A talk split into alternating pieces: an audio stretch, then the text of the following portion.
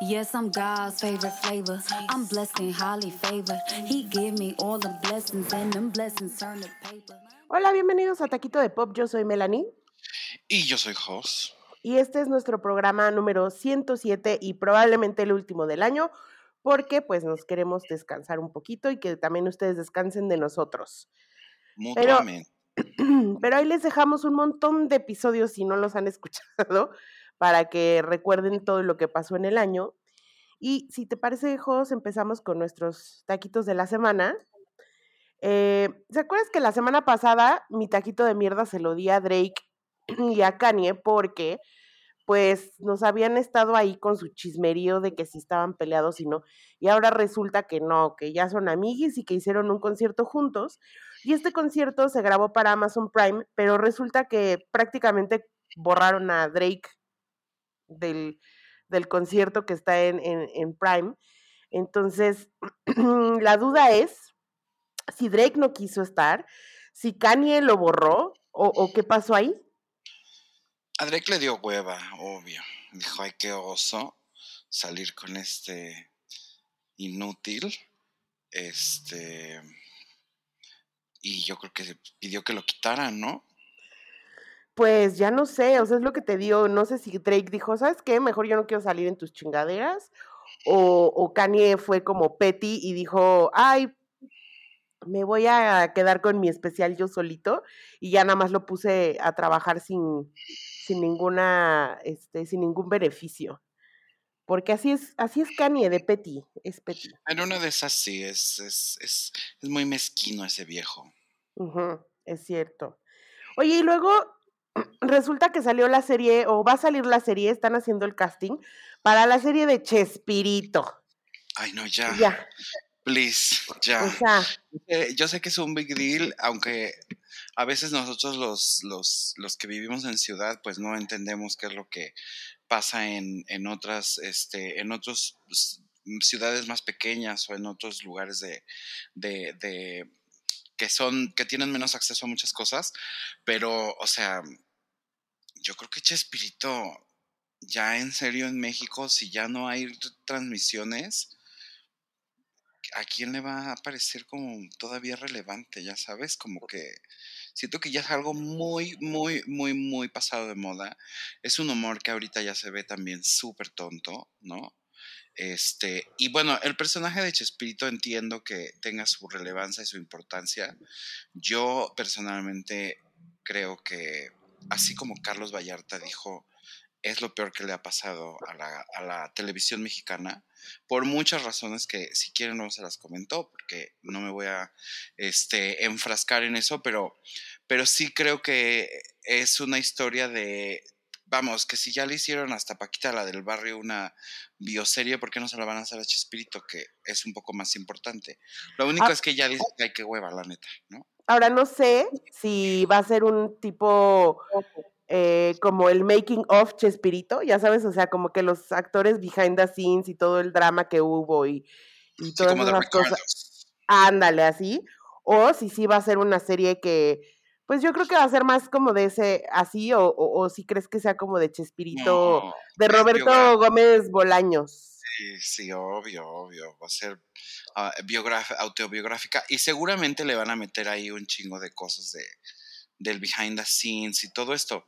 Pero pues al final del día también ponte a pensar, eh, pues yo creo que ya no sabemos la mayoría de lo que pasó con Chespirito, ¿no? Digo, de cómo habrá surgido y todo eso, no sé, pero pues de todos los líos que tuvo con el Kiko, de todos los líos que tuvo con este, Con la con María. Antonieta de las. Nieves, este, de cuando estaba casado y se fue después con, con esta Florinda, Florinda. Mesa, de todo lo que pasaba entre Florinda Mesa y todo el cast, porque obviamente primero era una actriz y cuando se convirtió en la esposa, entonces ya casi casi quería producir y pues evidentemente las condiciones entre ellos cambiaron, ¿no? Y la- las jerarquías cambiaron un poco.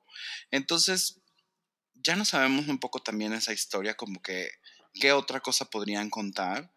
Eh, y sobre todo, pues obviamente es querer seguir teniendo vivo el recuerdo de la televisión de hace 800 años. Entonces como que la verdad no lo entiendo muy, muy, muy bien.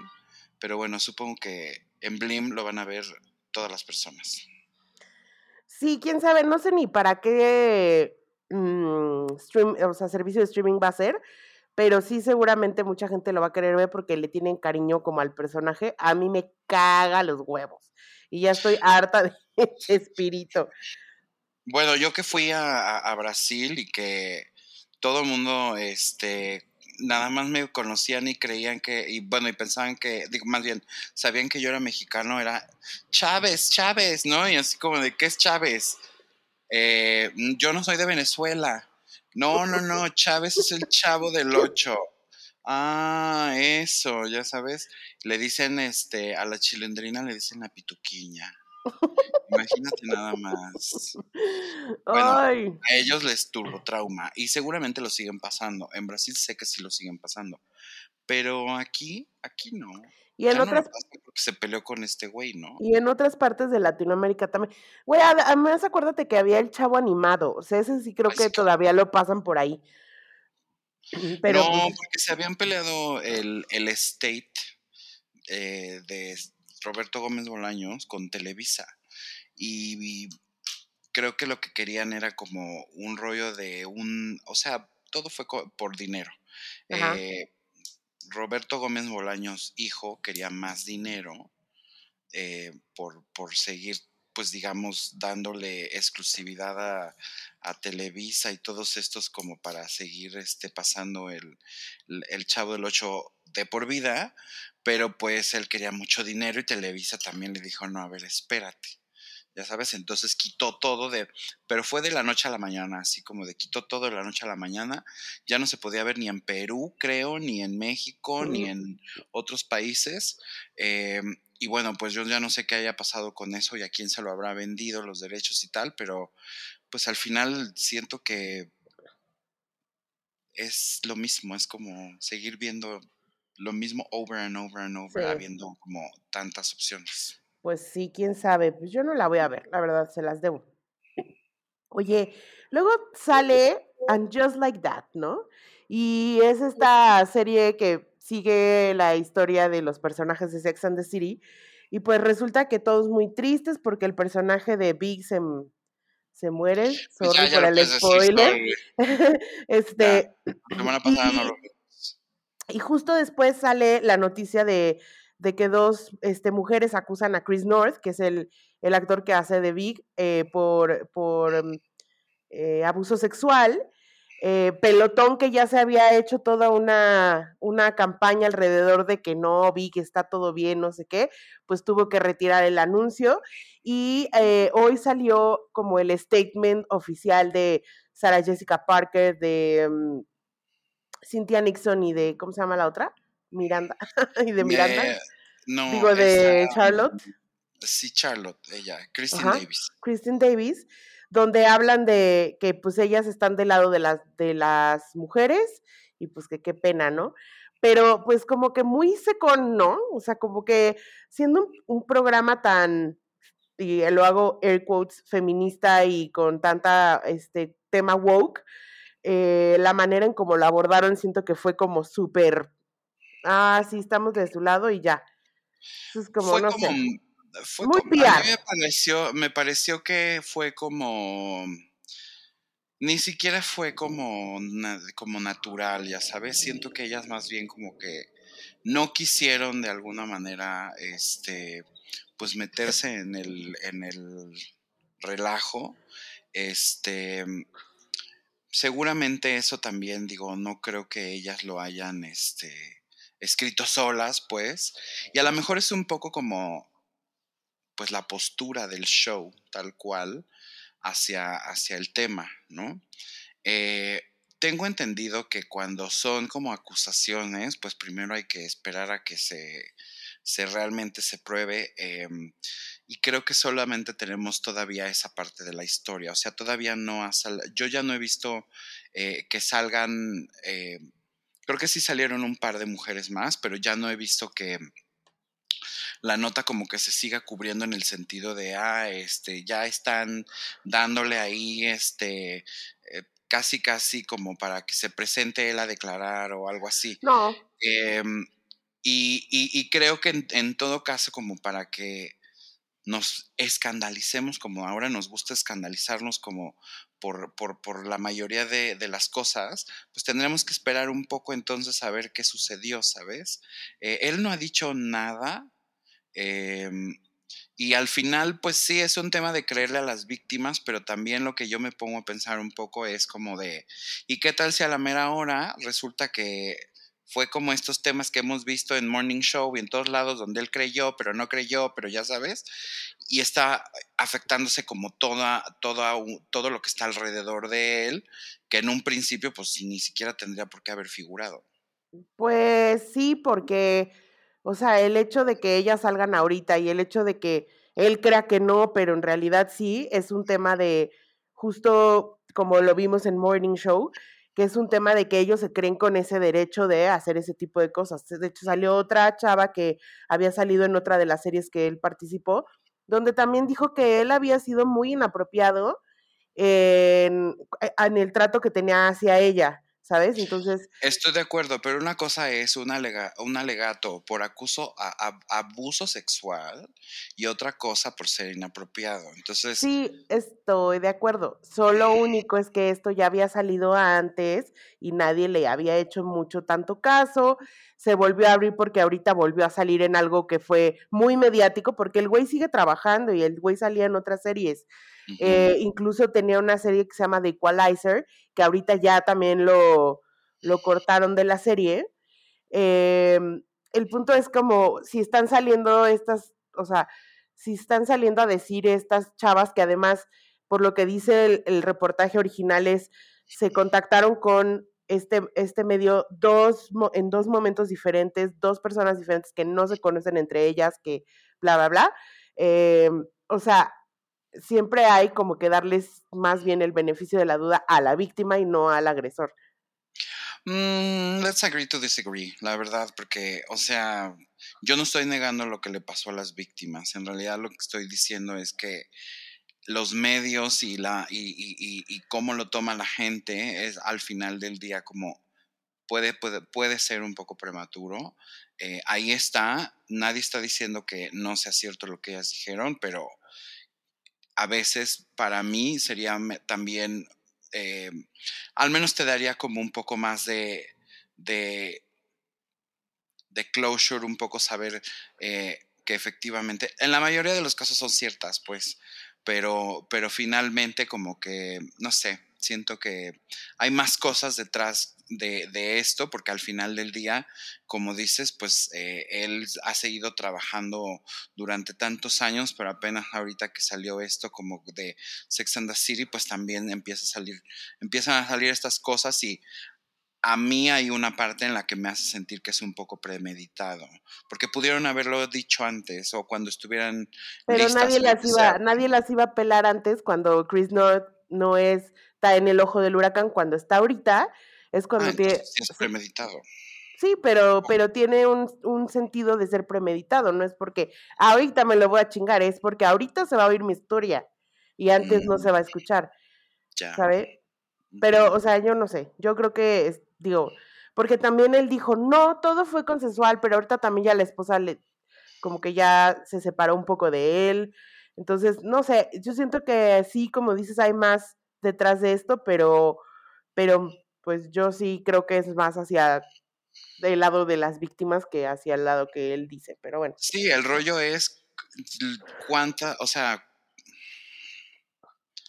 ya, let's, let's move on, let's move on. okay. Ya no quiero decir nada, let's move on. Eh, oye, mi Megan Thee Stallion está muy cañón ahorita porque se graduó de la escuela, de la universidad, ¿no? Ante todas las adversidades que le, han sucedido en la vida. Y además eh, firmó un deal con Netflix para eh, desarrollar contenidos para, para ellos. Entonces, como que ahora se está dando eso, ¿no? O sea, que tienes como si eres un cantante súper importante o, o, un atleta súper importante, pero ya empiezas a hacer tus deals con los streamers como para desarrollar contenido y diversificar también un poco su, su branch, su, su brand, pero ese contenido que es conciertos en vivo y que ellos lo puedan pasar, o va a ser productora de una serie como Insecure, o, o, qué? no han dicho exactamente qué, pero puede, hacer películas de Navidad de Netflix. pero puede ser que sea contenido de sus conciertos y también por ahí decía que sí quería hacer algo scripted. Oh. Podría ser una película de Navidad que se llame como Ho Ho Ho Christmas o algo así, porque pues al final del día a ella le encanta eso. No, Eh, pero y acuérdate que ella cosa, es la hot, dime- eh, hot, hot, hot summer girl. sí, Hot dime Girl cosa, Summer tú que, mm, tú que estás tan enterada de todo lo que sucede en el streamer donde sale Legendary, ¿Legendary está para una tercera temporada o no? Es correcto, sí. Entonces va a salir ella otra vez, obvio. Probablemente sí, Pero bueno, yo esperaría. yo diría. Bueno, pues qué bueno Pero- por la Megan. La Megan hizo, fíjate, por haberse graduado de la escuela, hizo que este, un chingo de gente se inscribiera en esa escuela. Y entonces la escuela ya como que también medio la contrató, la tiene ahí como de casi casi que es la única famosa este de haber salido de ahí. Bueno, no sé, no sé ni qué universidades, en Texas supongo. Pero este, pero la gente se inscribió nada más porque ella salió de ahí. Imagínate nada más Sí. el poder que tienen estas personas. Está cañón. Y además que no es, no es una, no es Yale, pues, no es Harvard. Es Sí, una no, es universidad una de, de más, de más fácil acceso y, está, y está bien que, que pase así. O, esta Megan Thee Stallion, bueno, esta de Legendary, eh, no sé qué pasó porque creo que se detuvo un poco por el tema del COVID, pero está anunciada que, que hay una tercera temporada. Pero Espero pues, que sí. Pues la segunda temporada fue como muy COVID, ¿no? Porque no hubo no había no hubo público. público, o sea, como que todo fue muy acotado en ese sentido, pero Legendary es un programa que quiero seguir viendo por 800 temporadas más, porque me divierte, me entretiene, me gusta, me emociona, este, y creo que es, fíjate que antes no, no, no pelaba demasiado como todo ese rollo del voguing, pero ahora hasta como que me dan hasta ganas de aprender a boguear. pero está bien difícil, no está tan Es fácil. Parece difícil, fácil, pero no. no. Está, yo más bien sería como face o body, ya sabes, como solo haría Sí, esa algo parte. así, hands. Oye, y hablando de, de cantantes que diversifican, ya ves que em, Avril Lavigne recientemente sacó un nuevo sencillo y está como haciendo nueva es música, muy de los, muy de los 2000 como el sonido muy de Ella ella. es, Ujú. sí, es emo 2005. Exacto. Pero entonces estaba en, un, en una entrevista en un podcast y ella dijo que está trabajando para hacer de Skater Boy una película. Que si te pones a pensar, sería una buena película, muy Y2K, pero sería una muy buena película. Estaría bueno que fuera Skater Boy cuando, o sea, a final de los noventas o principios de los 2000, o sea, do- cuando todo eso está, porque al final del día te digo algo, Melania, nosotros que nos estamos haciendo más grandes y más viejos, ya nos están empezando a alcanzar las cosas. El otro día estaba yo como de, qué horrible la moda de ahora, ya todo es muy como de raver de los 2000, todas las viejas traen esos lentes chiquititos horribles, de, horribles, que se me hacen horribles. Pues ya, el Y2K ya pasaron los 80s hace años, los 90s ya como que ya van de salida y ahorita todo lo que estoy viendo en cuestión como de, de looks, en cuestión de música, en cuestión así, es Y2K. 2000, principio de los 2000. Entonces, si pones la película de una vez y Abril es como uno de esos iconos de por ahí, pues Abril, apúrate, mana, porque se te va a ir el, el, el, el tren del, del momentum de, del Y2K, porque yo supongo que entonces, ¿qué será lo que... O sea, no siempre tienes que ir avanzando, ya sabes, o sea, vamos a hacer... No, luego a se regresan a los 60 no. y luego otra vez regresan Yo me al pongo a 2000. pensar en la moda, sobre todo de las mujeres, porque de los hombres como que sí también los pantalones así como horribles, pero de las mujeres en, los, en el 2004, 2006, híjole, esas falditas como de Paris Hilton que parecían como un trapo nada más a- alrededor y los topsitos y eso no me gusta. Entonces espero que se regrese otra vez. Nos vayamos si quieren a los 70s o a los 80s o donde sea, pero 2006 para adelante no, no, no, no lo hagamos. Em, ahora, Abril puede hasta hacer que Skater Boy sea el Evan Mock. Romeo y Julieta de, de- de esta generación. Así es que, mi chiquita Abril, ponte a trabajar. No, y, esta- y estaría padre, te digo, si lo haces, por ejemplo, con un Evan Mock, que es este niño que sale en Gossip Girl y que es un skater profesional y que tiene como todo el look ahorita como ese look este de skater, o sea, lo puedes hacer y, y hacer toda la faramaya de cuando dice five years from now, no sé qué, rocking his band on MTV. O sea, imagínate hacer el red carpet de MTV con, con haciendo como si fuera. Daisy Fuentes, ya sabes, haciendo la entrevista. O sea, estaría padre. Es Oye, una buena idea, de- Abril, sí, sancléale. Hablando de, de Evan Mock, por ahí dicen que es el nuevo boy toy de Madonna, tú. Pues es que salieron unas fotos ahorita con. Ay, ha de ser su amigo, la neta, yo no creo que. Yo, bueno, es cierto que el novio ya no lo, lo ha sacado mucho. Entonces no sé si siga todavía con él. Yo creo que sí, pero ahora con el Evan Mock a todos lados la Madonna. Oye, pero está muy Y ese sí ya le lleva, ya no, ya le lleva unos 40 años mínimo. O sea, ese sí ya está más, más Está chavito que sus hijos. No, tampoco. Oye, ¿Qué- ¿Cuáles hijos? ah, que Lola sí, 100%. Ah, bueno, sí, porque Lola tiene ya como 30, ¿no? Pues ponle tú que tenga 25, 26, pero pues este chavito debe tener no, tiene 21, 24. 22. 24. Ah, Y Rocco debe de tener 21, 22, ¿no? Por ahí. 21 años. sí, Sí, que pues justo hablando de, de, de Rocco, resulta que salió una noticia que está, eh, que es un artista, o sea, que según se dice que él es el artista detrás de un, no, él es la persona detrás de un artista que se llama Red, R-H-E-D, y que está bastante famosillo en las galerías de Londres, vendiendo ya sus, sus cuadritos en, en los 15 mil dólares, ya sabes, o sea, de ahí para arriba, ya de 10 mil para arriba dólares, Five em, figures. five figures. Y pues que apenas se, em- empezaron a conectar los cables porque tanto, tanto Guy Ritchie como Madonna fueron a la misma galería a ver la comprar. exposición de este dude y nadie había hecho como así, porque obviamente, y nadie había hecho como el, el, el, el match entre, porque están estos dos personajes en la misma galería, hasta que alguien salió y dijo, no, ah, pues es que el artista es el hijo. Muy obvio, muy obvio, muy obvio. Pero él se puso red, o sea, porque no quiere que lo liguen con sus papás, él está haciendo su, sus deals, sus cosas, sus artes y ya. Mira, yo te voy a explicar qué pasó. Madonna es una mamá muy, eh, muy helicóptero.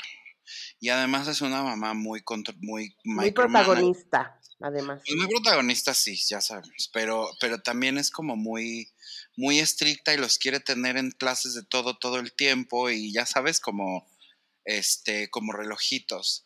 Y Rocco, pues Rocco es hijo de su papá y su papá siempre ha sido un, este, un rebelde, ya sabes, es- ah, incluso su, estu- su estilo de, de cine y todo al principio, pues era muy así como, como de un dude de esos que se van y se pelean en las tabernas en, en Inglaterra a la menor provocación. No sé si es, es escocés o es irlandés, Irlandés, pues, ¿no? pues debe de ser de por ahí. Entonces entiendo que a lo mejor él en la sangre traiga como esa parte, ya sabes, como de no quererse este, meter en cajas. A los 15 años por eso se fue con, la, con el papá.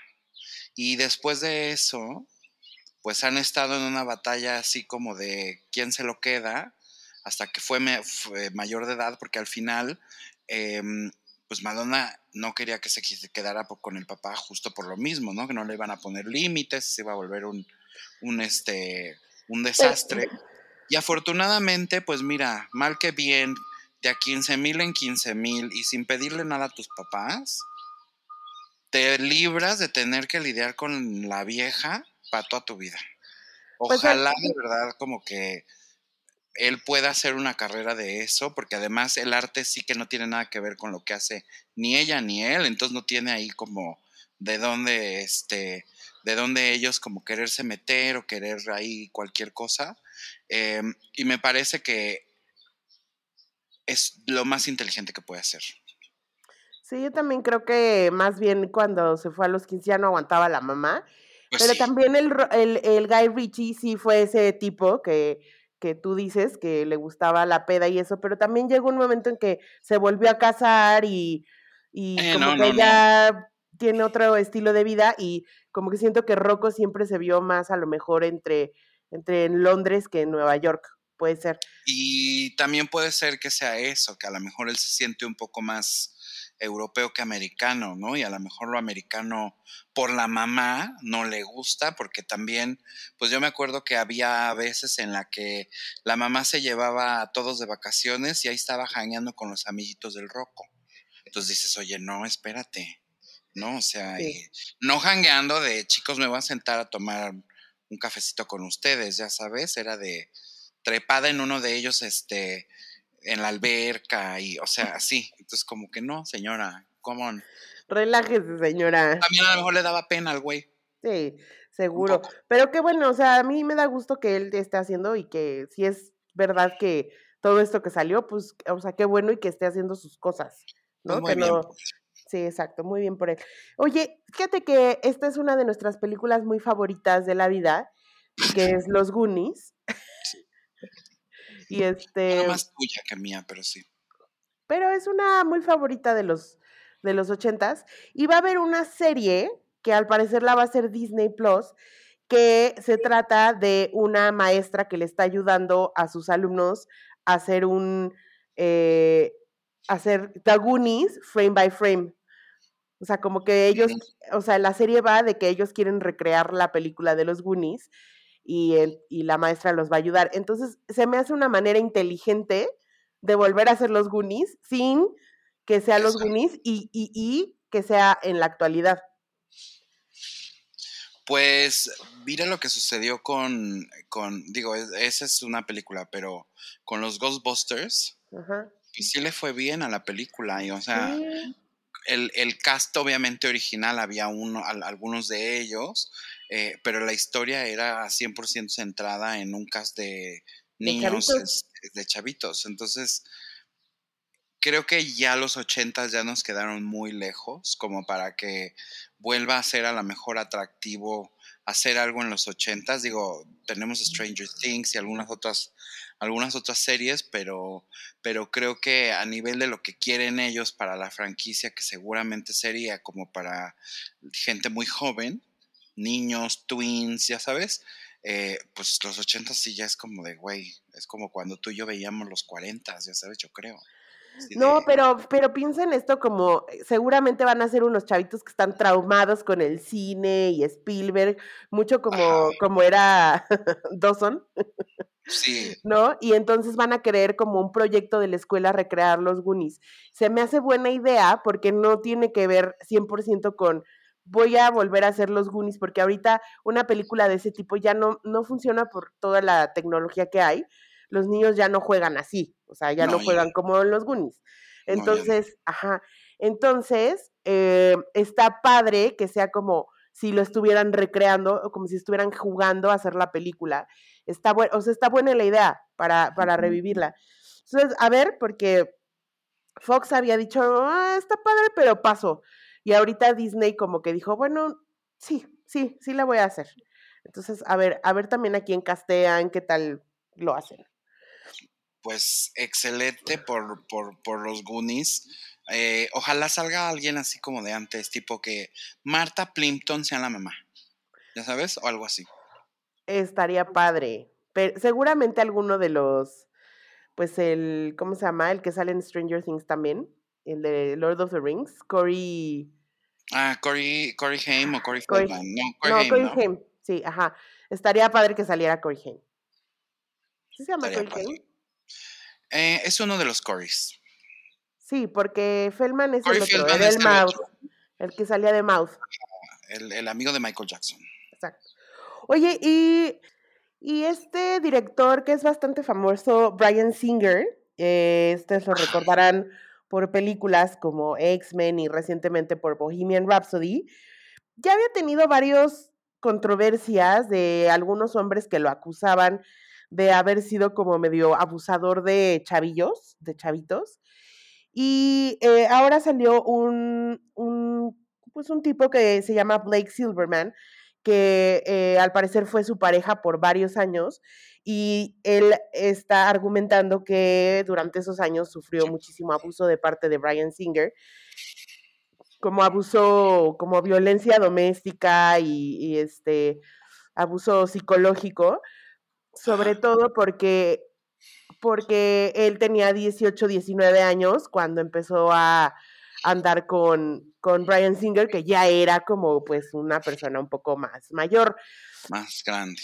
Exacto, pero no, o sea, siento que, siento que a Brian Singer como que es como una persona que lo protegen. Sí, por alguna razón es uno de esos este, directores que yo creo que debe de tener como, como muy buen PR, por un lado, pero por otro lado también, pues al final del día todos estos directores ya tan famosos siempre tienen managers, ¿no? Y también yo creo que los managers hacen un buen trabajo como de, pues de alguna manera no desestimar este tipo de cosas, pero como de no permitir que este tipo de cosas afecten como su workflow y, y todo lo que él hace él sí me parece, por ejemplo, hablando de lo de hace rato, en, o sea, si me lo dijeras, diría sí, 100%, inmediato. Porque has oído tantas historias a lo largo de los años de lo que pasaba en las fiestas que él hacía, había muchas drogas, había muchos niños menores de edad, este, obviamente pues es, es, es, es también este estilo como de, de de cosas que pasan en, en Hollywood, ¿no? Y, y, que al final del día Brian Singer, pues siempre fue como, o según yo, siempre ha sido abiertamente, este, abiertamente gay.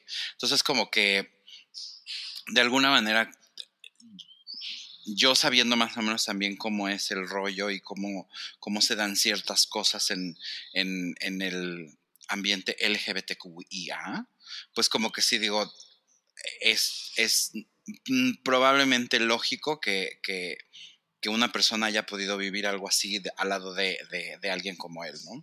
Y pues qué pena que lo, protejan, porque pues entonces vamos siendo parejos, chava. La verdad. Entonces, si nos vamos a chingar a, mi Big, pues nos vamos a chingar también a Ryan Singer. Estoy 100% de acuerdo. Pero yo siento que es eso, porque ya le han salido varios temas y como que, como bien dices, debe tener un muy buen PR porque se entierran las noticias y luego no, no tienen tracción. O no sé si es porque son hombres y no les dan la misma importancia que, que cuando una mujer ahora eh, dice, ¿no? Eh, alguna acusación de este tipo, eh, como lo vimos un poco en, en, en We Are, ¿cómo se llama? ¿Cómo se llama esa peli? I May Destroy You. I May Destroy You. ¿No? O sea, que, que a lo mejor no, se le da como el mismo seguimiento porque son hombres, pero la verdad es que ya han salido varios y este chavo, el tema es que no fue un cualquier chavillo ahí por ahí, fue su pareja por como cinco años. Y lo que sí está diciendo es, la pasé muy mal eh, hasta que me, fui, ¿no? Hasta que, hasta que ya no más.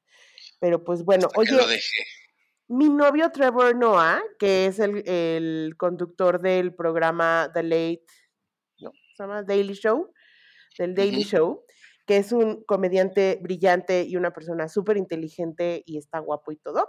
Eh, pues hace un poco lo, eh, acaba de demandar a un hospital en, Nueva York por este, malpráctica, porque al parecer, eh, bueno, lo que dice la declaración es que le dejaron un Permanent Severe and Grievous Injury, con el que ya no se puede solucionar.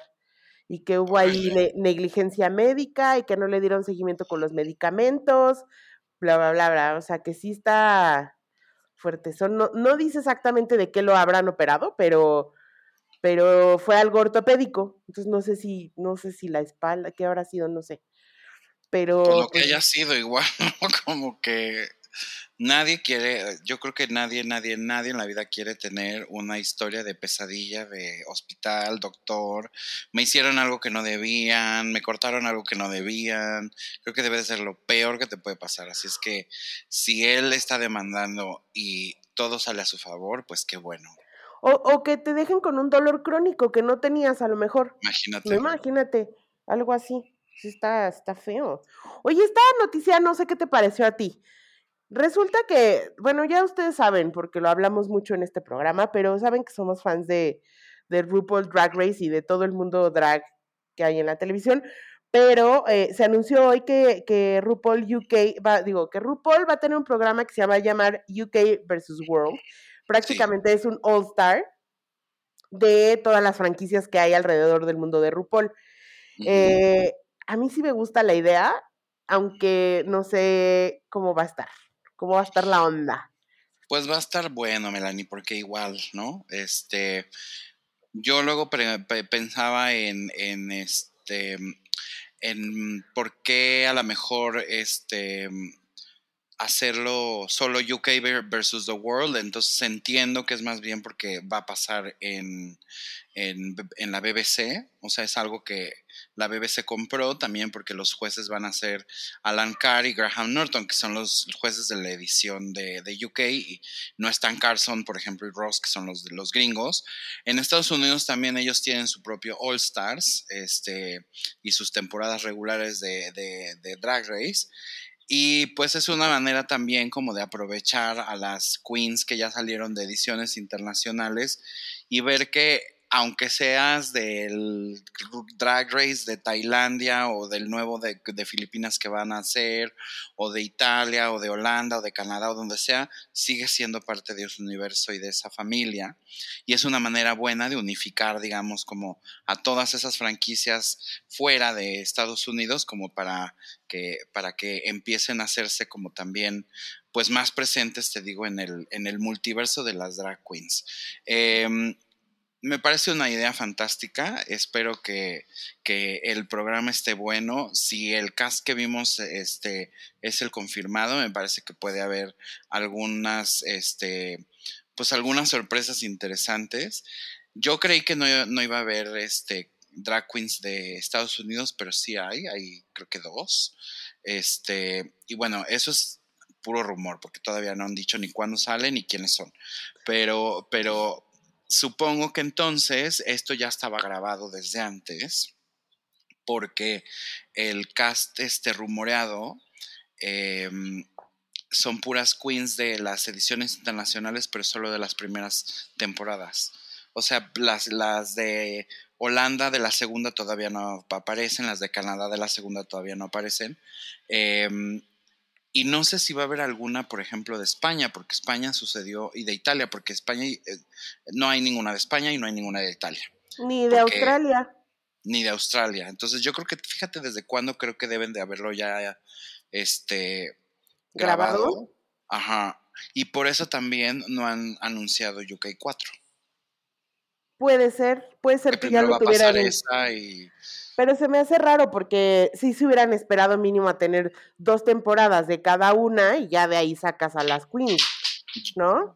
Yo también creo que hubiera estado muy bueno que, que fuera, es más, hasta como por país, ya sabes, y que de repente, imagínate que, no sé, las All Stars de Holanda se enfrentan a las All Stars de Italia y quedan dos y dos, y entonces esas, esas dos y dos ya se vuelven parte del cast así como más grande, como que le puedes dar un poco más de, porque también en este el rollo es que pues van a ser dos de acá, dos de acá y dos de acá, pero no van a ser como, no vamos a ver a todas las que quisiéramos ver.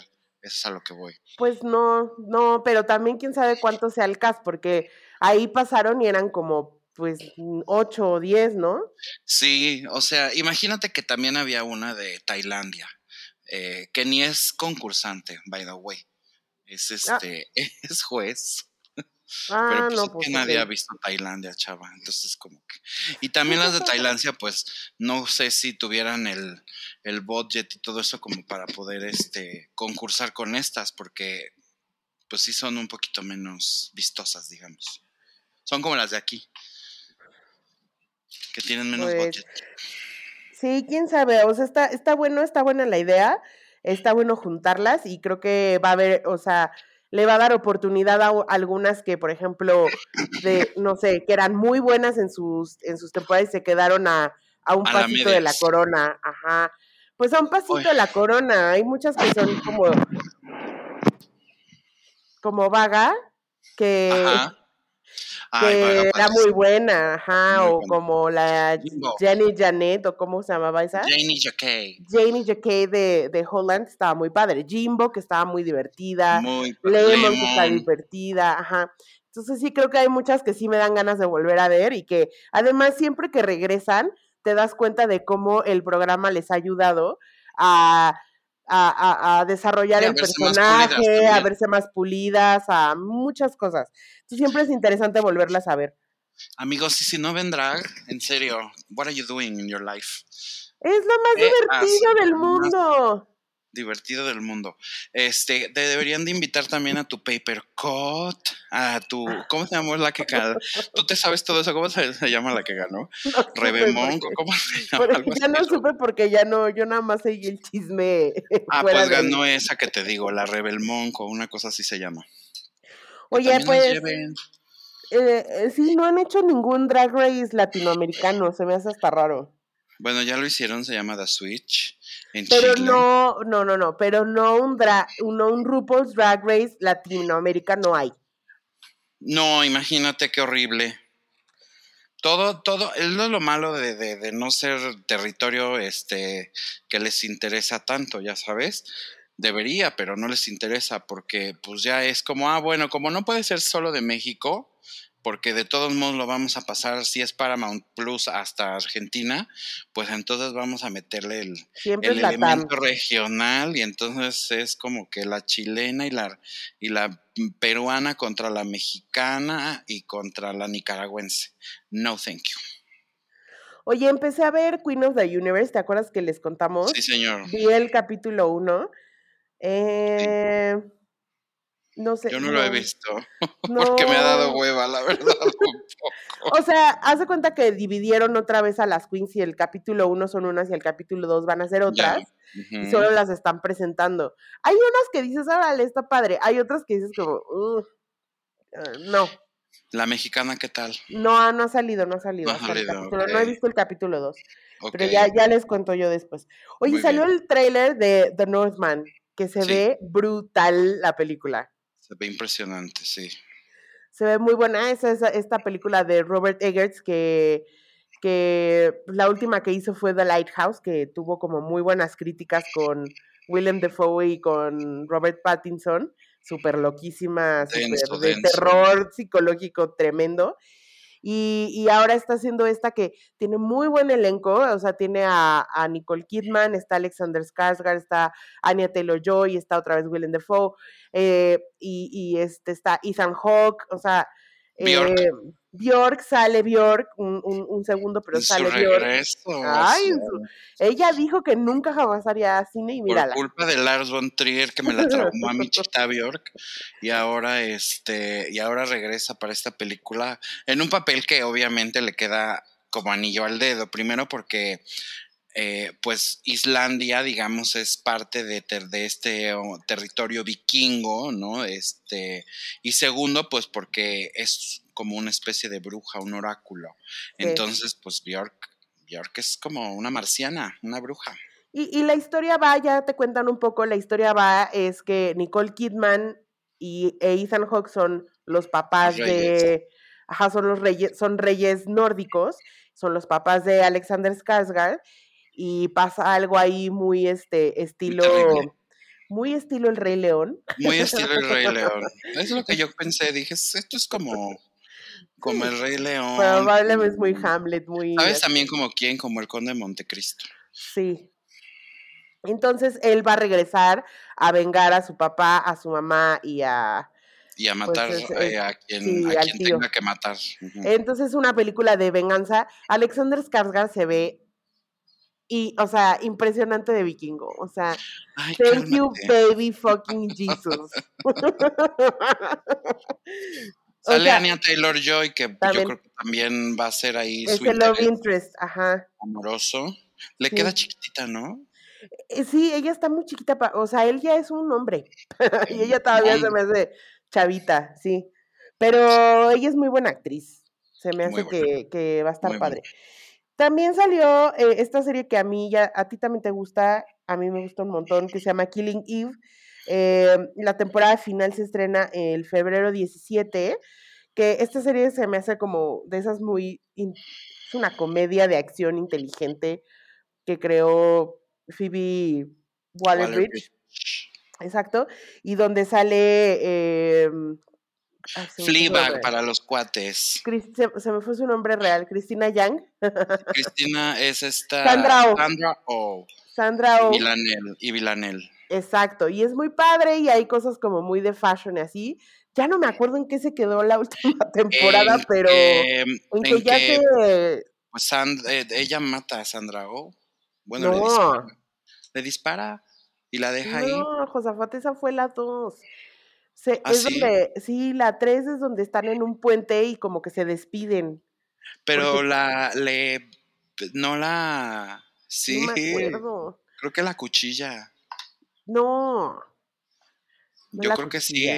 No, porque ella ya se quiere alejar de los asesinatos. Ella ya no quiere ser una. Oh, a ella. Ah, no, esa es en la 1.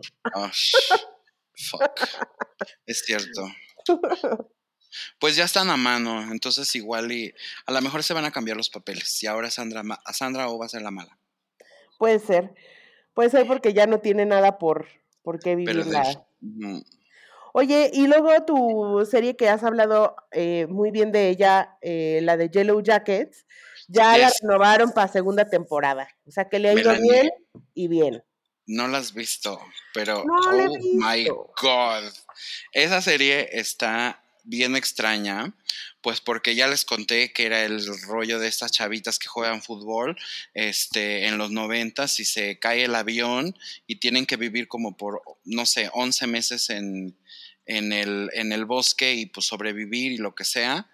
Em, pero cada vez se está poniendo más creepy porque en el bosque pasan cosas y ven cosas. Y yo creo que yo creo que sí va a haber un, un rollo como de el señor de las moscas ahí como muy fuerte en el que algo va a pasar y varias de ellas se, se van a morir. Estoy segurísimo. Porque además, bueno, es muy obvio que los personajes adultos, pues no todas salen de personaje adulto, ya sabes. Entonces, ahí el rollo es como qué es lo que va a pasar. Este que, que ellas no llegan adultas. Y la verdad es que es una serie que, que pues está como muy, muy, muy, como muy buena, muy bien escrita y tiene este elemento así como medio spooky, medio, medio de Lost, ¿te das de cuenta? De cuando veían así al tigre blanco, que era el oso polar. ¿Te acuerdas que veía- veían un oso polar en, el, en medio de la selva? Pues así, de repente se les aparece así como un, este, un alce con, con cosas como de sangre encima en los, de los cuernos. Eh, todo se va complicando además y bueno, la historia ya de las mayores como que da igual porque la verdad a mí lo que me gusta de la serie es la, las chavitas cuando están, cuando están chiquitas. Pero es una serie que merece una segunda temporada porque estoy seguro que en la primera nos van a dejar igual y yo creo que durante todo el show evidentemente va a ser entre esos 11 meses que ellos vivieron ahí y sus vidas de adultas. Entonces todavía no, no creo que vayamos a saber qué es lo que, lo que está sucediendo. Sí, probablemente y seguro van a alargar bastante justo esos 11 meses para Sí, que ya vela, ya vela para que la comentes. Sí, la voy a ver ahora. Es que estoy un poco atrasada en mi tema de ver series este, importantes por Ya. estar viendo tonteras como Alex Rider y, Ah, pues es que y estoy también. viendo, Ya estoy se viendo a los acabó. mm, ya Titans. se- ya se acabó Hawkeye, entonces ya la podemos ver completa. y ¿Ya? Terminar, terminar con eso de una vez. Y pues apúrate, Carmelita, porque ya viene Boba Fett en enero. Ya viene este la de Obi-Wan también por ahí. Este, y ya hay muchos estrenos de enero de que van a empezar con todo el 2022. Y más si vamos a seguir encerrados. Viene Peacemaker para también, viene, Viene Euphoria. Este, Ah, ahorita tengo que ver, tengo que ver The Witcher también, la Witcher, The, The Witcher ¿Ves? 2. Pues ya vi la 1, pues ahora me chingo y veo la 2. Entonces sí, hay mucho, espero que ya no tengamos tanto trabajo y, bueno, yo tenga ya unos días de descanso para ver todo el día series. Oye, y la, la semana pasada hablamos de que a lo mejor hacíamos un pequeño resumen de las series, películas, discos, canciones que nos gustaron en la en el año. Y Hice mi tarea, este, hiciste tu Hice tarea. Yo, yo también hice mi tarea. ¿Qué te parece si decimos, no sé, los mejores discos de Carmelita para el 2021 y los mejores discos míos? Igual y no nos vamos a poder, este, Alargar como, mucho. este, como más bien enfocar en cada disco, pero como en una lista y a lo mejor un comentario general, este, estaría bueno. Y vamos a ver en cuáles coincidimos, que seguro no vamos a coincidir más que en dos, pero porque yo no escucho la música que Carmelita oiga, Pues, y ella no oye la mía. Exacto. Pues de, mira, de discos te voy a decir una cosa. A mí esta, este año me, me enganché un poco con el, un poco con el R&B. El hip hop. Y con el hip hop. Con el hip Con el, hop. con el hip hop siempre, ya sabes. Con Pero lo urbano. enganché- Lo, sí, lo, con- lo- lo rap. exacto. Pero me gustaron en específico eh, tres discos de tres artistas, de tres mujeres cantantes. A Una ver. es el disco de Arlo Parks, que se llama Collapse in, Sur- in Sunbeams. Otro Fíjate, es el disco, y ese está bonito. ¿verdad? Otro es el disco que se llama Stand for Myself de Yola, gloriosa. Ese no lo he oído. Ajá. Otra eh, se llama Not Your Muse de Celeste, que me encanta porque tiene como un gisecito en la voz muy bonito. Eh, y también eh, me gustó ya en general, eh, más, digamos, mainstream, si lo quieres ver así. Eh, me gustó el Sour de Olivia Rodrigo, muy Bravo. cabrón, muy cabrón, o sea, fue de mis discos favoritos del año. Y De el, Call- el Call Me If You Get Lost de Tyler, the Creator, obviamente. Y estos días he estado y estos días he escuchado en repeat y en repeat y en repeat el disco de Let It Be de los Beatles porque Ah, ok, porque viste también el. Porque acabo de ver el documental y, y quiero decir una, una nota sobre eso. La vez pasada lo, lo vendí pobremente porque no lo, había, Pobremente. no lo había acabado de ver, pero después de que lo terminé de ver, no mames, está muy cabrón, está muy bueno. ¿Qué pedo con el pelo de Paul McCartney? O sea, es hair porn. O sea, vale la pena nomás verlo por eso. Eh, y, y- y- y la última hora, que es el concierto este famoso en, en la azotea, es maravilloso. Lo que, lo que me, me gustó un chingo es que parece, eh, está tan bien restaurado y tan bien editado, que parece a ratos que estás viendo una película de los Beatles con actores. Está, o sea, nunca has visto a los Beatles en HD, entonces como muy raro. Claro. Es muy claro, raro, pero está muy real. padre. Exacto, y por eso está muy padre, está muy bien hecho. Congratulations to Peter Jackson, que, híjole, o sea, habe- haberse aventado 150 horas de footage para hacer, para lograr hacerlo resumen en 7 horas y media, está cabrón y hacerlo de esa manera eh, lo hizo espectacularmente, me parece, o sea, cuatro años duró este proyecto para él, o sea, de cómo hacerlo. Entonces sí, lo vendí muy mal la vez pasada, pero ya me quiero, lo quiero recomponer y por eso estaba escuchando en repeat Let It Be, porque después de ver el documental, como que lo escuché diferente eh, eh, ahora que escuché el disco. Dije, Recuérdales ah, en, dónde pueden, en dónde pueden verlo. está en Disney Plus, se llama The Beatles Get Back. el- el- el Muy bien. Oye, entonces, esos son tus discos. Ya no tienes otros. Ah, Bueno, te voy a, les voy a decir yo los míos. Eh, obviamente, Lana del Rey sacó dos discos este año. Chemtrails Over the Country Club y Blue Bannisters. Me gusta más Chemtrails que Blue Bannisters, pero vamos, que los dos son muy buenos. Eh, el Solar Power de Lord fue, yo creo que de los discos que más este, este, este año. Me gustó mucho el Starcross de Casey Musgraves. Em, ya saben también que me encanta como chiquita teen el K-pop y el disco de ITZY, Crazy in Love, también me gustó mucho. Obviamente Olivia Rodrigo Sour. De hecho, Olivia Rodrigo un poco como que yo, por ejemplo, la vendí un poco en, en aquí en casa la vendí. Como que primero no la pelaban demasiado y luego terminó gustándoles más que a mí. ¿no? Em, el, el, disco de Halsey también me gustó mucho, el If I Can't Have Love, I Want Power. Hay una chava que me gusta mucho ahorita que se llama Snail Mail, que, se, que tiene un disco que se llama Valentine. Eh, de los discos que te podrían gustar, a lo mejor que a lo mejor les tienes que prestar atención, hay uno de Jasmine Sullivan que se llama Hope Uy, sí, lo tengo aquí en mi lista, pero ya no te lo mencioné. Aquí está. está bien bueno. Y nada más por subirme al tren del mame, pues el 30 de Adele me parece que es un disco.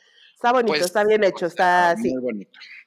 Eh, Creo que son, es lo que más escuché. La verdad en español no escuché mucho este año. No peleé demasiado eh, eh, muchas cosas. Sé que el disco de Zetangana es, está catalogado, digamos, como uno de los uh, mejores discos de, del año, ya sabes, pero... El madrileño. Yo, no, exacto, el madrileño. Ese yo no, no lo he escuchado porque a mí el tema del, del urbano en, en español me cuesta.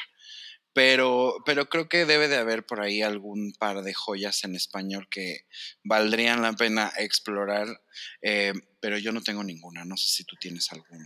Yo casi no escucho música en español, pero, pero, pero muy poquita, pero ese disco de Zetanaga está muy bueno porque yo lo, lo, ubicaba él como haciendo mucho reggaetón o mucho como género urbano, pero con este disco en específico está un poco más flamenco está muy bueno, o sea, está, tiene, es como este flamenco urbano, como lo que hace un poco Rosalía, pero, pero con mucha onda y está muy, muy bueno ese, ese disco. Y en español sí, es que casi no escuchaba, no te podría decir si el disco de Yuri o algo así está bueno, porque no, no es algo que yo... El de Carlos Rivera, Milani. No, no, pues no, no sabría decirte, la verdad. El de hash que te lo mandan con moño y todo así firmado. sí, todo firmado. Por el representante, este, las hash, los hijos de las hash, todos. Bueno, a ver, y ahora, en la televisión sí te voy a poder dar batalla, en las películas no, porque la neta yo no vi películas este año. Me voy a acordar de un par de películas que vi que me gustaron, pero es muy, o sea, apenas empezamos, la verdad, nosotros a, ir al cine hace poquito. Y, y, pues digo, de lo que hemos visto en cine, todo me ha gustado. Ya sabes, Duna, eh, vimos este fin de semana Spider-Man y nos voló la cabeza. Em, yo vi Em, Raya, el, último dragón en, la televisión, eh, está en, Disney y esa, esa me encantó. Eh, Luca, que también me pareció súper bonita. Como dices, Shang-Chi, también la fui a ver al cine, está súper buena. No he visto Eternals, pero ya la voy a ver en, la televisión cuando salga. Este. ¿Y qué otra cosa vi en el cine? Creo que ya. Eso ah, bueno, y la de la Lady Gaga, que mm, la verdad no la pondría en esa lista.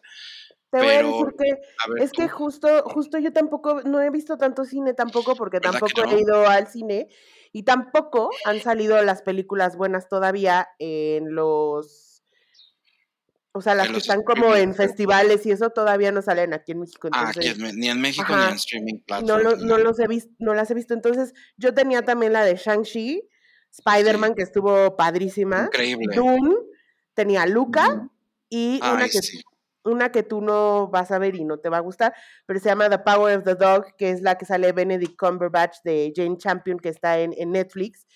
Está, está muy buena, pero es de esas películas muy densas, muy lentonas, este, como de, es como un western, pero habla mucho sobre la masculinidad del cowboy, ¿sabes? De lo que se espera de un cowboy, y, y, tiene que ver también con un poco temas ahí, este, pues homosexuales, que... Ah, entonces la voy a ver seguro. No, no, no, o sea, es mucho como del deber ser, ¿no? O sea, habla mucho de eso, ¿no? El deber ser de cómo tienes que mantener la imagen, aunque sea, o sea, cuando eres un, un cowboy, cuando eres un, un hacendado y cosas así.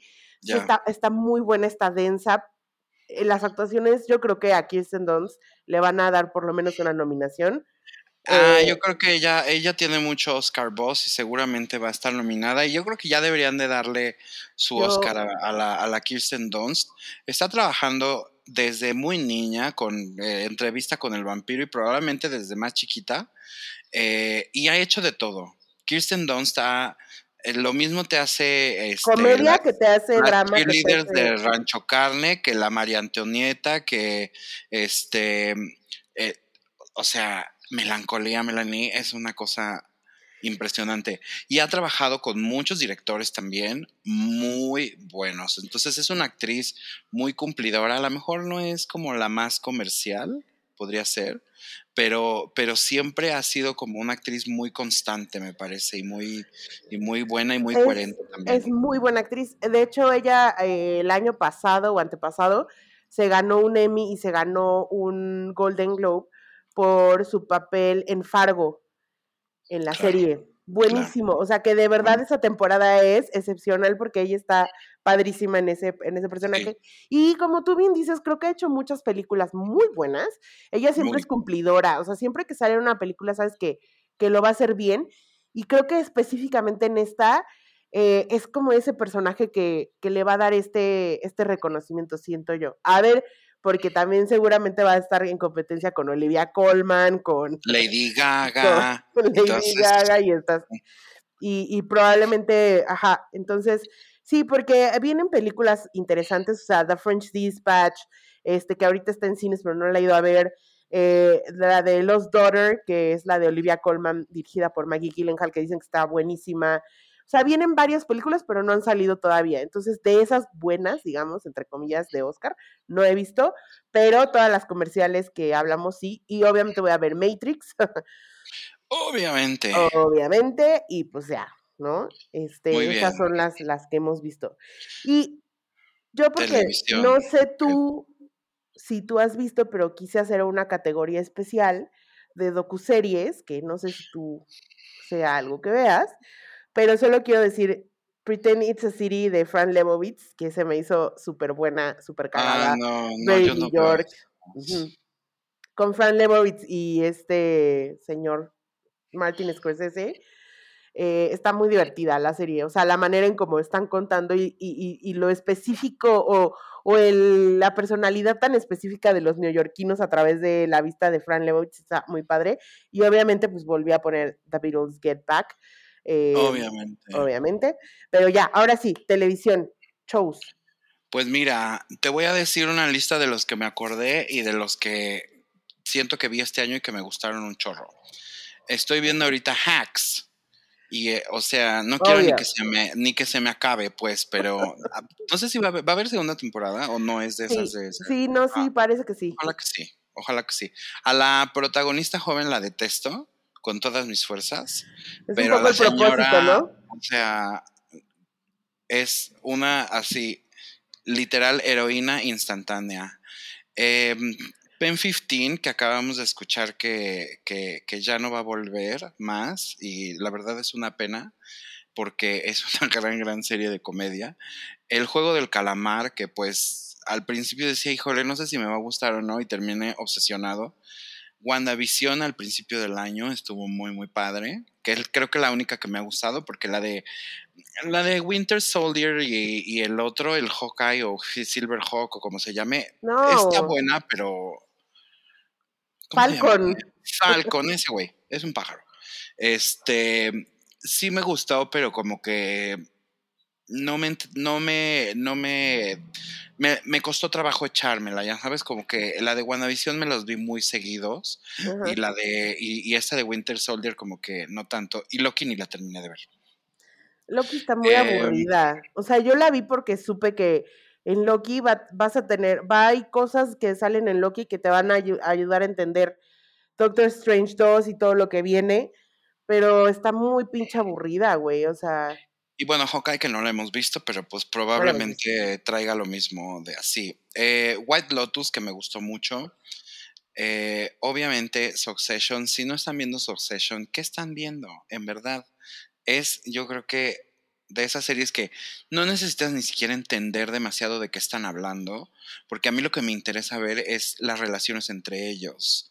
¿Sabes? Las cosas que se hacen a las espaldas y todo el, el, el, el drama que hay alrededor de, de sus vidas. No toda la necesariamente si, estrategia, ¿no? sí, no necesariamente si, si entiendo o no todos los términos de negocios que usan, etcétera, pues me da igual.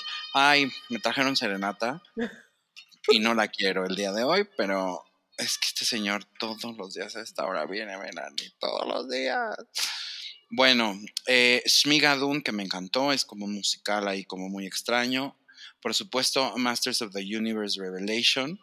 Eh, Shrill, que la vimos este, este año, la, tercera temporada. Insecure, que vimos, eh, todavía estamos viendo la, que es la quinta temporada. La quinta última. y última. Mare of Town, que con, con, Kate Winslet, que estuvo buenísima.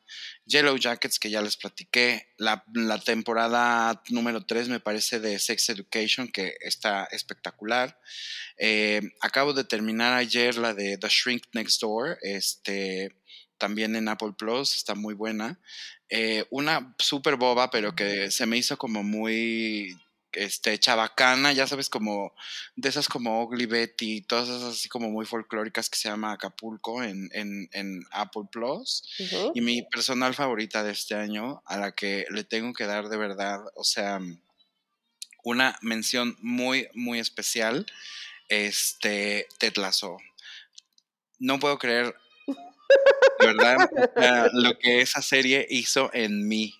¿Sabes? Lo que provocó en mí, de verdad. Es, es, es algo que todavía me, me sorprende mucho porque me rehusaba tanto a verla por el tema del fútbol y tal. Y, o sea, terminó siendo mi serie favorita del año. Es una, yo no, no, no, o sea, me costó mucho trabajo convencerte que vieras Ted Lasso. Creo que. Pero no me la vendiste bien también. Siento que si me hubieras dicho la otra parte. Sí, te la vendí, nada más que no me quisiste escuchar, porque siento que, que lo único que veías era a Jason Sudeikis. Decías como, oh, el personaje, no sé qué. Y luego fútbol y ya, todo lo demás que te dije, no. Pero siento que cuando empezaste a ver que se, que se ganó esos premios y que todos los personajes secundarios ganaban estos premios, te entró la curiosidad. No, ni siquiera, porque fue mucho tiempo después de los Golden Globes. O sea, yo no sabía, por ejemplo, que, que este güey este, y la señora se habían ganado premios el, ¿cómo se llama? El Roy no sabía que había ganado premio, no sabía que había ganado premio la señora, o sea, como que sí oía del hype de, de, Ted Lasso, pero decía, siento que a lo mejor también es un show que es como muy de straight people, y entonces como que no conecto, por ejemplo, yo Cobra Kai, en la vida lo voy a ah, no, claro. En la vida. Pero no, me interesa. pero Ted Lasso no, no es así. Pero Ted Lasso tiene otra parte que, que, que no tiene obviamente esos shows. Entonces, ya pasando un poco como esa, esa barrera, digamos, es, es un gran, gran, gran show. Súper bueno, súper bueno. Yo te voy a decir que te voy a dar mi lista y van a haber muchas que estamos en común tú y yo. Que una fue Shmigadun, que se me hizo que es una serie muy original, o sea, muy original y por eso vale la pena. The White Lotus, que me, a mí me encantó, me hizo reír mucho, está irreverente y además viene una segunda temporada eh, eh, en HBO. WandaVision, que de todas las que vi de, de Disney Plus, creo que fue la que más me gustó. Luego vi la de Maid, que está en Netflix, mm. la de esta Margaret Qualley, se me hizo súper, súper buena. De esas como dices, ay, no mames, pobre, pobre chavita, la Eso todavía me falta de ver, pero me he este, rehusado porque sé que es, es complicada, es dura. Después tengo en mi lista Never Have I Ever, que es esta estupidez en, en Netflix que es de unas chavitas que le escribe Mindy Kaling se me hace muy buena serie, muy, es, una serie de comedia que te para reírte, para no ponerle mucha atención. Eh, puse Masters of the Universe. Tengo una serie que se llama Made for Love, que sale, que es de HBO Max. Eh, está muy chistosa. Es una serie donde se supone que esta, eh, esta chava está casada con un güey que es como un, hace cuenta, como un este, eh, Elon Musk, así un güey de tecnología, que está casada con él y el güey le implanta un chip en su cerebro para ah, porque, quiere, porque quiere saber todo lo que ella piensa porque él siente que así son los soulmates. Y entonces ella pues empieza a dar de no, no manches, este, se sale, se escapa y pasa todo un montón de, de situaciones y está, está muy divertida, está muy buena. Eh, también puse Squid Game, puse Mare of Easttown, obviamente Succession, que es obvia.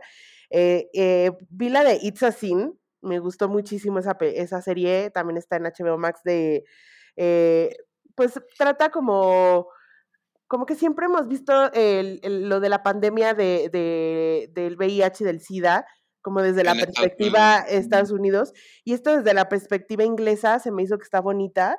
Eh. Me obsesioné mucho con el Oli Alexander, porque Ujú, además hizo la canción, el soundtrack está muy bonito. Eh, puse también Ted Lasso 2, Hacks. Only Murders in the Building está espectacular. O sea, yo le tenía como que, eh, no, la había no querido ver. Es de Hulu, entonces la tuve que ver en la piratería porque no tenemos Hulu en México. Ajá.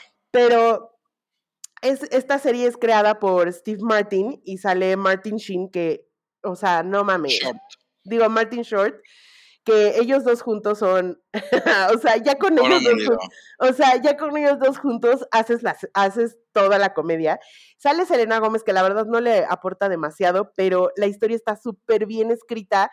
Eh, eh, se supone que son estos señores que viven en uno de estos edificios viejísimos de Nueva York eh, y, y pasa un, hay un asesinato y están obsesionados con los true crime, o sea, con podcast de true crime y deciden hacer su propio podcast. Entonces, todo es, le están investigando qué, qué pasó y no sé qué, pero bajo las estupideces que estos dos personajes podrían hacer, obviamente. Está muy buena.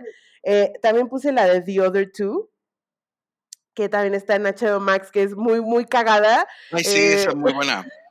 Muy Para buena, la me- gente que les olvidó. gusta el pop culture y el celebrity culture, eh, es una serie súper buena porque tiene muchas Se referencias, se burla de todo eso y es, o sea, la verdad está muy cagada. Y por último, eh, puse La Veneno, porque la vimos este año, eh, No, no sé si salió ¿cómo este está? año. Eh, ah, porque pues, o sea, creo que nunca había, o sea, pocas series me hacen llorar como me hizo llorar esta, esta Qué serie. Y la de It's Sin también me hizo llorar. Pues sí, amigos, ya les dimos ahí muchas opciones para ahora las vacaciones. Pueden, ah, pueden ver algunas de esas. Está Nine Perfect Strangers, yo no la puse porque en realidad se me hizo que está medio extraña. A mí no me gustó. Vi esta que se llama este mm, la de Anna Kendrick de HBO que me encantó. ¿Cómo se llama? Lovesick. Eh, no, Lovesick no. Sí, Eh, ¿no? no, se llama. mm, eh, ahí te va. Se llama Love Life. Ah, Love Life. ah, Esa me gustó mucho. No he visto la segunda temporada. eh, pero la primera temporada con Anna Kendrick me, me gustó mucho. A mí me gustan ese tipo de series como situacionales, un poco como más ligeras, donde como hay pues este rollo de que hay, hay conflicto, pero no es este, esta densidad así como, ya sabes, porque luego no puedo dormir. Entonces, como que siempre que me necesito como ir viendo como cositas más así, como más este, ligeras. Y esa está muy, muy, muy bonita.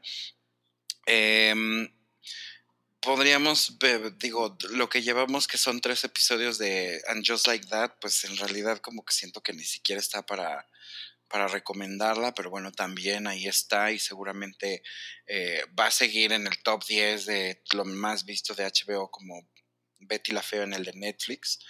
Em, pero creo que bueno, este año hubieron muchas opciones. Me parece que este año como que entendible, em, pues se enfocaron mucho más en los lanzamientos de, de cosas para, para plataformas de streaming.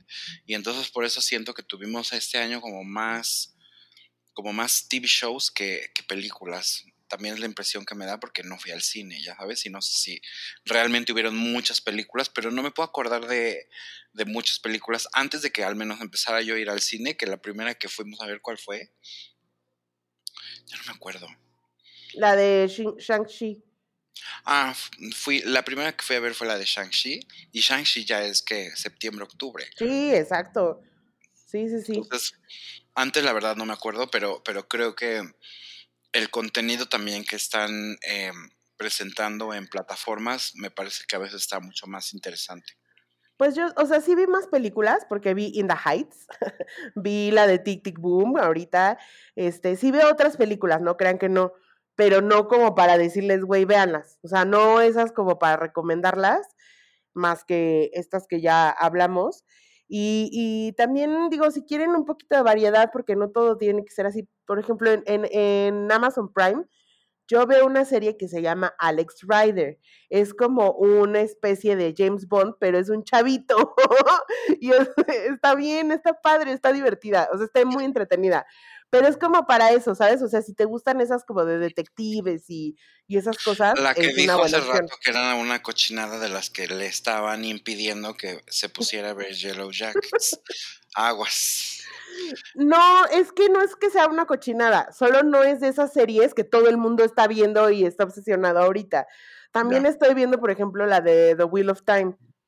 No la vean, no pierdan su tiempo, está aburrida. O sea, Ah, bueno, y no mencionamos este La Casa de Papel, que ya se acabó. ah, ya. Sí, Eh, la primera parte la vimos este año, sí, ¿no? La primera parte la vimos Sí, este las año. dos. Y la segunda parte de la, de la última temporada también, pues es un final súper, súper adecuado, ya lo platicamos, pero yo creo que Money, este, digo, La Casa de Papel es una serie que, que hay que ver y te la puedes maratonear perfecto. Sí, a mí, ¿sabes qué se me antoja, Josa? Ah, quiero decirles otra, otra que es muy buena y que no es gringa ni inglesa ni nada. Se llama Beforeigners, está en HBO Max. Mm, Es una serie eh, noruega eh, y trata de que por alguna extraña razón eh, hay una cosa cósmica y rara, pero empiezan a aparecer en el tiempo moderno gente de otras épocas del mismo país. Entonces se hace así y es como una policía, o sea, la policía está investigando un crimen, pero, pero rodeado de todos estos nuevos foreigners que son del before, por eso se llama Beforeigners. Entonces, está interesante, la premisa es, es algo diferente, está buena, los personajes están divertidos, está bien hecha, está cool, está, está buena y ahorita están pasando ya la segunda temporada, entonces si se la quieren echar, esa sí se las recomiendo, está muy buena. Eh, y ya, bueno, no nos queda más que nuestros taquitos. Yo taquito te digo los míos. Ah, bueno. es porque resulta ser que hay unos rumores de Ujú. que em, están haciendo una especie de rica famosa latina, pero con Lucía Méndez, Silvia Pasquel, Lorena Herrera, Laura Zapata y quién sabe quién más. Eh, dicen que es para un, un servicio de streaming. Yo no sé si, o sea, me suena a que pudiera ser eh, Amazon, quizá.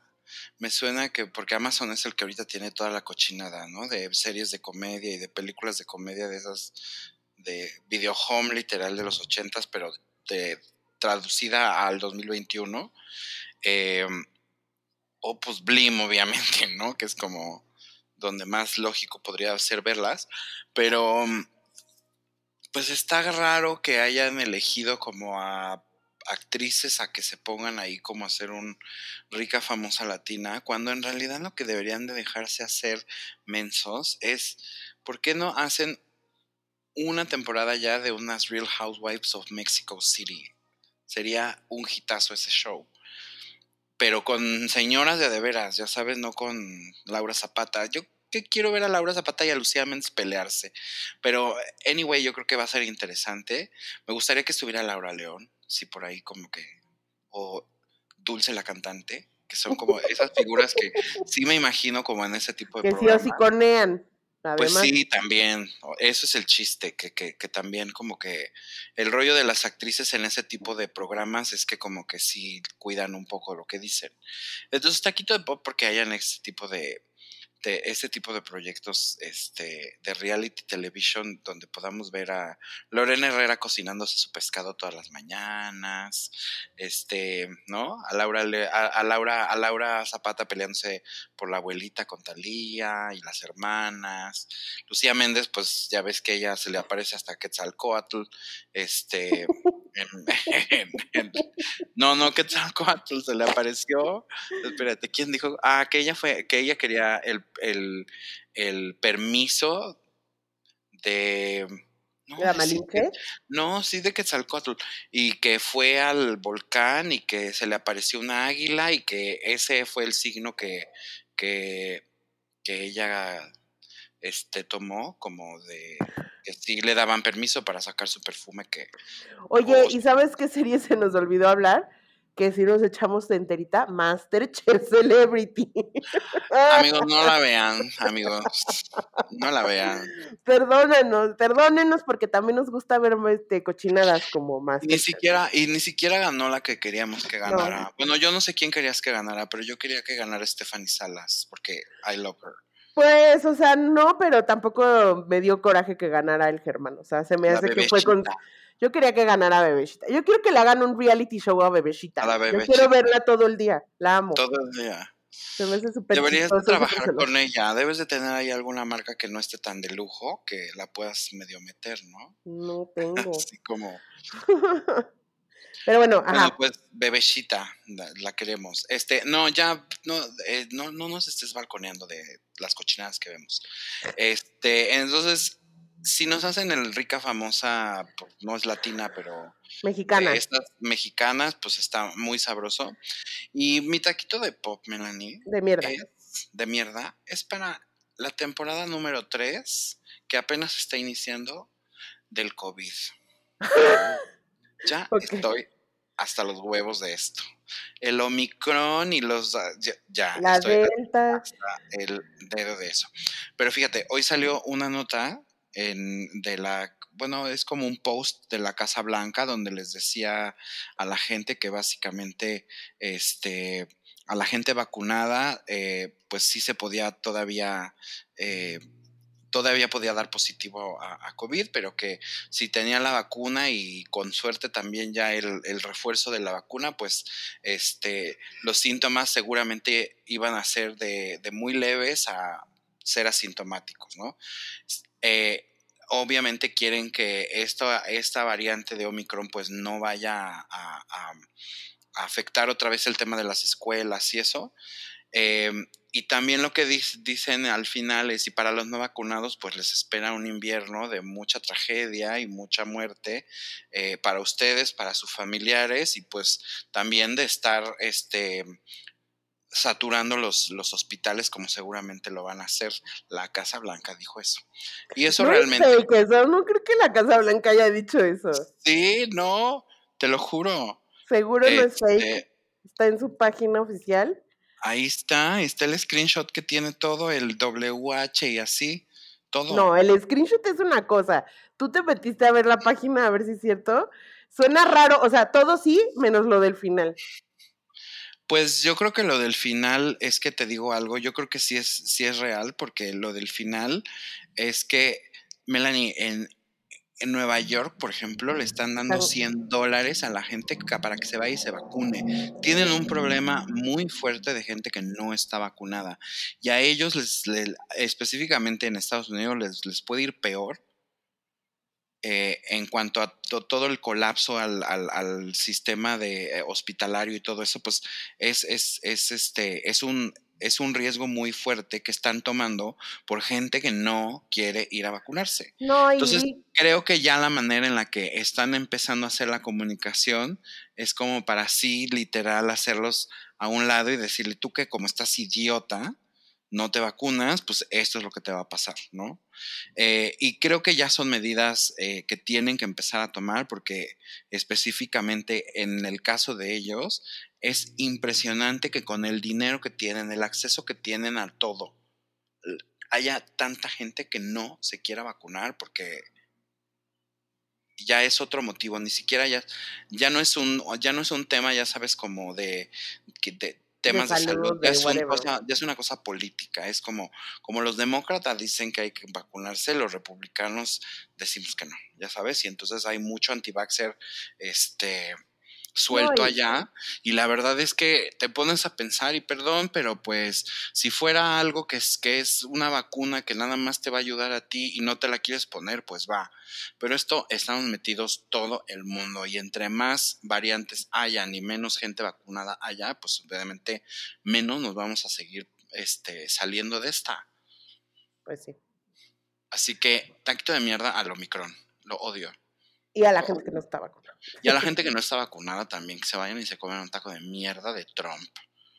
Oye, yo mi este taquito de pop se lo voy a dar a LCD Sound System porque decidieron hacer una especie de sitcom donde contrataron a algunos actores para que Que lo- los, los hicieran a ellos como si fueran personajes. Y al final es como un especial de Navidad con su música y tal. Y, y el protagonista es Macaulay Culkin.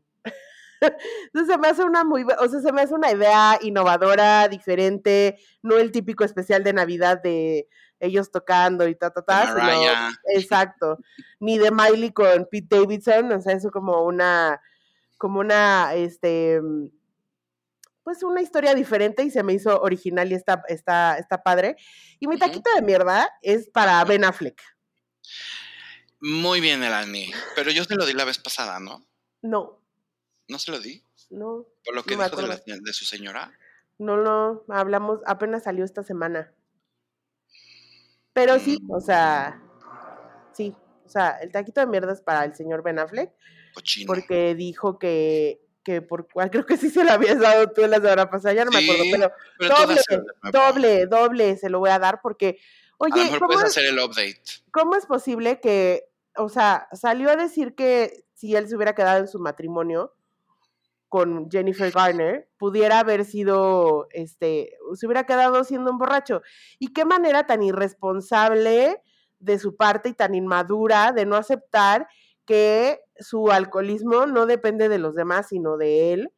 eh, y echarle la culpa es cobarde, es como A la guacala. mamá de sus hijos, además. Y A la que mamá de- Jennifer Garner Melanie vimos cómo estuvo al lado de él en sus peores. Llevándolo al rehab y así. Ajá. Y luego, pues ya salió, ahí les va el, el update. Ya salió este Jennifer eh, López, como a decir de. Sí. ¿Eh?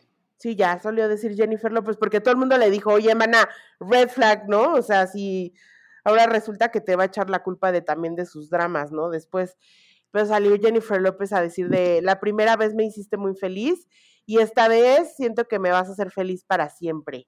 O sea, como que salió a apoyar a su macho. Eh, y bueno, también hablando de Jennifer López, pues ella también per se es una red flag, ¿no? O sea, Jennifer López se ha casado como 10 veces y ha tenido novios, con, bueno, no Solo 10, se casó. bueno, dos, pero ha tenido muchos novios igual, ya sabes, o sea, como que siento que para, para ella no podría salir a decir algo y defenderlo cuando ella también es como de, pues, mana, igual tú cállate un poquito porque tampoco eres la más... No, pero, o sea, por lo menos ella nunca ha dicho, ay, por culpa de ¿Y Marc qué te Anthony. y te insertas en un drama que no es tuyo con los hijos de la nueva pareja, Sí. digo, de tu nueva pareja y con la ex esposa de tu pareja? O sea, como que, ¿a qué te vas y te metes? También, o sea, salió después Ben Affleck a decir, no, no, no, es que lo sacaron fuera de contexto. Y es sí. como de, güey, a ver, estabas en una entrevista en vivo con Jimmy Kimmel. Ajá. No se podía sacar de contexto, güey, o sea, Si era no lo editaron y lo pusieron de otra manera. Sí, que no chingue, que no diga mamadas también. que se haga responsable de las cosas que dice, porque seguramente lo dijo porque así lo siente. Y ojalá ¿Sabes? Jennifer Garner también, ¿sabes? Como que diga, ah, sí, güey, órale, va. Ok, Pito, pendejo. ajá, exacto. Taquito de caja. ¿Sabes qué le deseo a Jennifer Garner? Que tenga un novio, un esposo, un buen, este, que, un buen hombre. Un buen hombre. Porque no ha salido, no se sabe que haya salido con nadie, Después de Ben Affleck, o no. por lo menos nadie famoso en el mundo del espectáculo después de Ben Affleck. Sí, no sabemos si tenga novio, ¿no? Pero pues es que ya la verdad nadie piensa en Jennifer Garner, ¿no? Un poco. Pues no, la verdad que no. Pero bueno, eh, ese es nuestro programa el día de hoy, amigos. Nos escuchamos hasta enero, yo digo. Feliz Navidad y próspero año nuevo. Que sus sueños se hagan realidad y la paz de la Navidad reine en sus corazones. Amén, amén, amén. Oigan, y cuídense mucho, no anden de locos, o sea, traten de, de verdad, cuídense.